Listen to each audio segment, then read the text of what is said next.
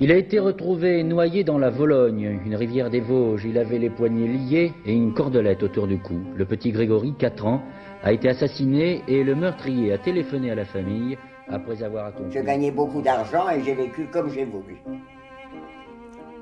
Et j'étais libre, libre comme l'air. Et je disais merde à tout le monde. Parce que dans cette affaire, tout tient, en fait, le, le- le nœud de l'affaire, c'est un corbeau. Cécile est en cinquième. À 11 ans, elle a l'habitude d'aller seule au lycée. Ses parents travaillent plus tôt. Ce C'est pas de l'intrépidité, c'est du courage. Parce que l'intrépidité, c'est la connerie. C'est, allez, on charge. On y va, la castagne. Le courage, c'est de vaincre sa peur.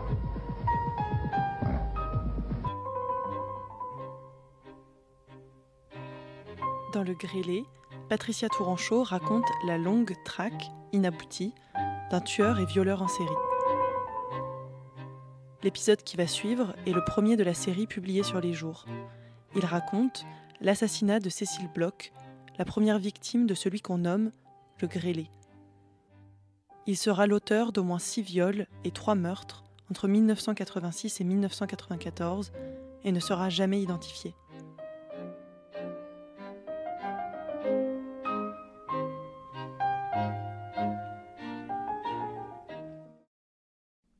Lundi 5 mai 1986. Dans le bureau 302 de la brigade criminelle qui donne sur le pont Neuf, les six inspecteurs du groupe Pasqualini de permanence attendent de dérouiller. Chez les prostituées, dérouiller veut dire monter le premier client de la soirée, mais dans le jargon de la crime, ça signifie être appelé sur les lieux d'un meurtre. Le chef, Bernard Pasqualini, termine un rapport en quatre exemplaires sur son antique machine Olympia. Il porte un complet veston avec gilet et cravate. Depuis la création de la brigade criminelle en 1912, ces inspecteurs et commissaires de permanence portent costume, cravate et souliers, la tenue de deuil, par respect pour les familles et pour les morts. Sur les coups de 16 heures, il reçoit une alerte. Fillette découverte au 116 rue Petit, Paris 19e, au troisième sous-sol. Nom, bloc, prénom, Cécile, 11 ans. Le parquet vient de saisir la crime. Déjà debout, Bernard Pasqualini répercute la nouvelle à son équipe. On dérouille une gamine, 116 rue Petit, 19e. Il ne peut s'empêcher de penser à son fils, qui a le même âge que la victime.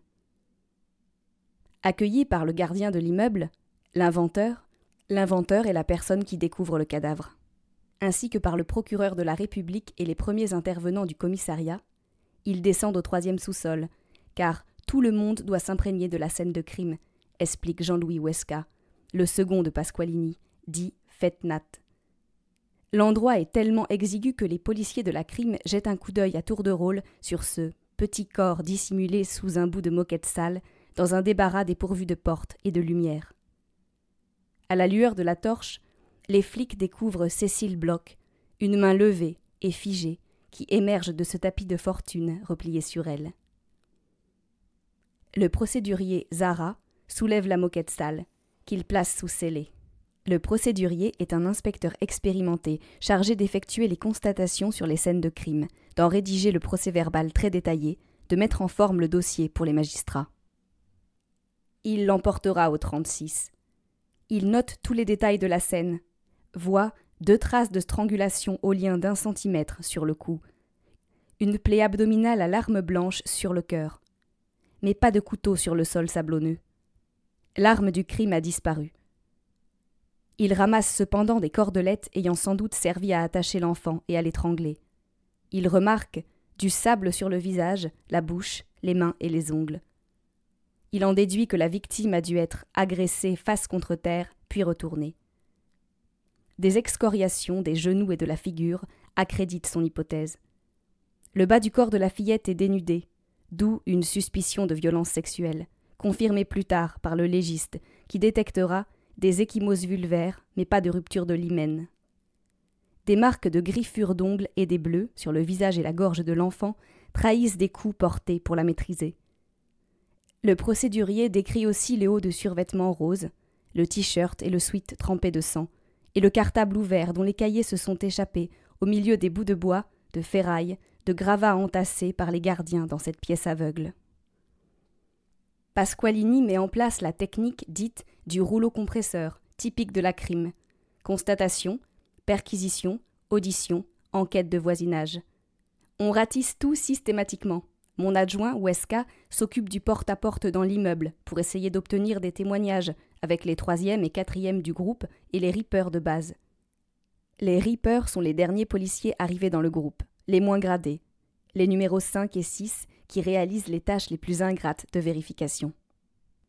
La priorité, c'est d'aller voir les parents. Je m'en charge avec le commissaire Flèche, dit Pasqualini. Au troisième étage, les deux hommes pénètrent chez le père et la mère de Cécile Bloch.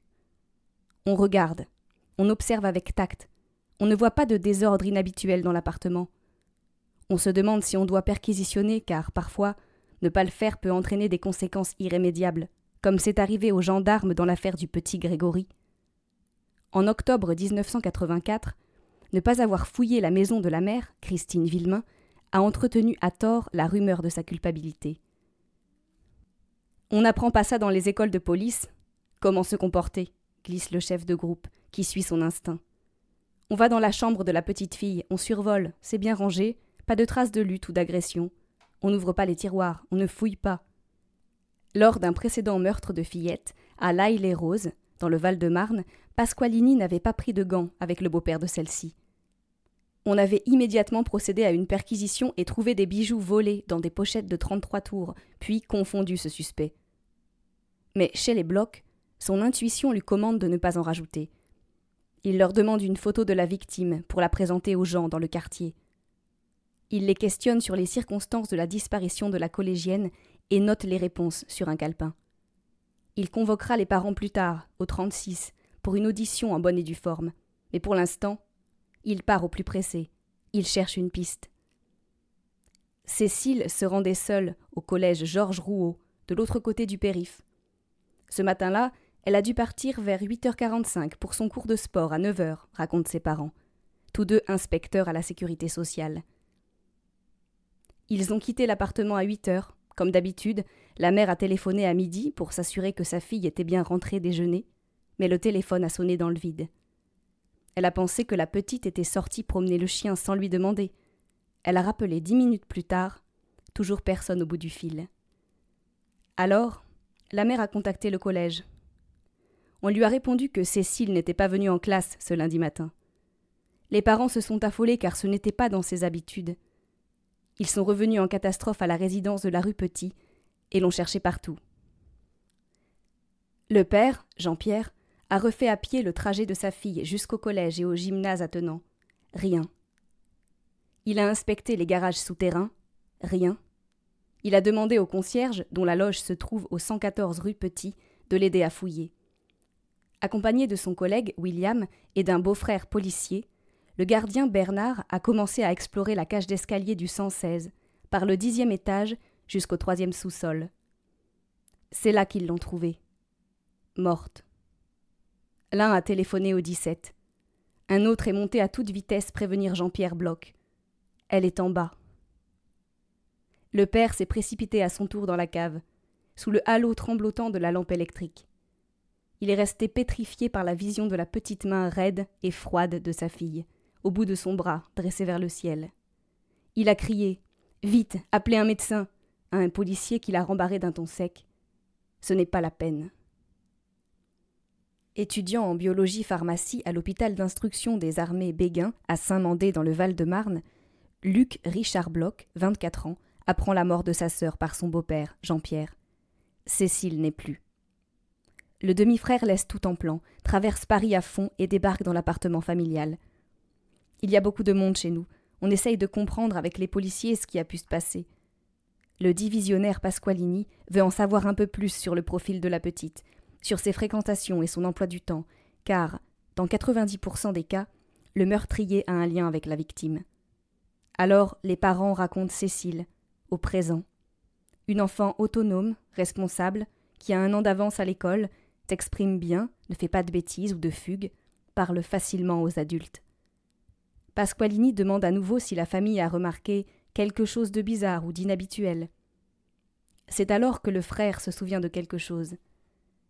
J'étais tellement dans le brouillard qu'il m'a fallu beaucoup de temps pour faire le lien avec un homme que j'avais croisé le matin dans l'ascenseur. Trente ans plus tard, il raconte au jour la scène. À 8h20, j'ai attendu l'ascenseur dans le noir, car la lumière du palier du troisième étage ne marchait pas.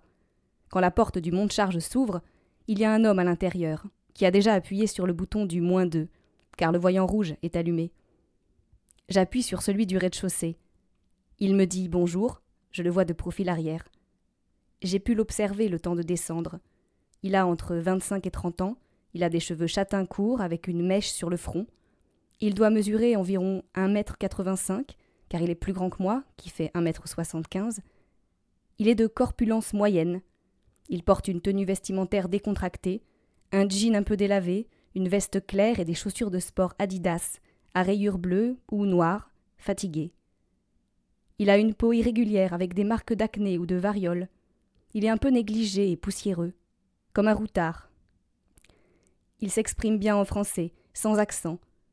Il est posé, mais son comportement m'a étonné parce qu'il était trop poli, obséquieux même. Quand je suis sortie, il a dit J'espère que vous passerez une bonne journée, ce qui est une parole déplacée pour quelqu'un que l'on voit pour la première fois. J'ai pensé qu'il s'agissait d'un visiteur venu voir un habitant de l'immeuble. Par un effet boule de neige, les parents de Cécile Bloch se rappellent à leur tour qu'ils ont pris l'ascenseur, à 8 heures, avec le même type, vingt minutes plus tôt, mais n'ont pas fait attention à lui car ils étaient ensemble. Cette description, précieusement consignée par Pasqualini dans son carnet, constitue une piste sérieuse. Un fil à tirer pour l'inspecteur, qui fait le point avec son adjoint.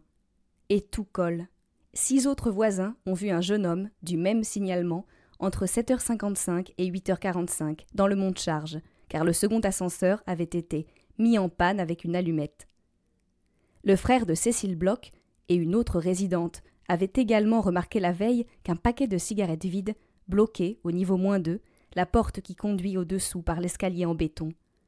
Enfin, une dame a vu l'inconnu sortir en courant du monte-charge à 9h15, traverser le hall d'entrée et partir dans la rue Petit. À la fin de ce lundi de dérouille, Bernard Pasqualini récapitule avec tous ses inspecteurs. Ce grand type, de 20-25 ans, à la peau abîmée, a passé 50 minutes entre l'ascenseur et le sous-sol pour chercher sa proie. Une fillette, partie avec son petit frère, a eu chaud. À 8h45, il a piégé la petite bloc et l'a entraînée de force au moins trois, où il est resté une demi-heure, puis a quitté les lieux. Le chef enquêteur constate que, L'auteur a préparé son coup. Il a saboté l'un des deux ascenseurs et bloqué la porte du sous-sol. Il a peut-être aussi cassé le digicode d'entrée, qui avait été réparé le vendredi, et l'éclairage du troisième étage. Le suspect avait l'air un peu négligé avec ses baskets sales. Les policiers pensent à un train savate qui a pu passer la nuit en bas. Ils s'en vont contrôler sans attendre les SDF du foyer d'en face, puis en interpellent d'autres dans le métro pour savoir si, un jour, ces clochards ont dormi dans les caves du 116 rue Petit, et qui sait, avec un coup de chance, ils tomberont sur le meurtrier à la peau grêlée de Cécile Bloch. Épilogue de la série, à la fin du douzième épisode, Regret éternel.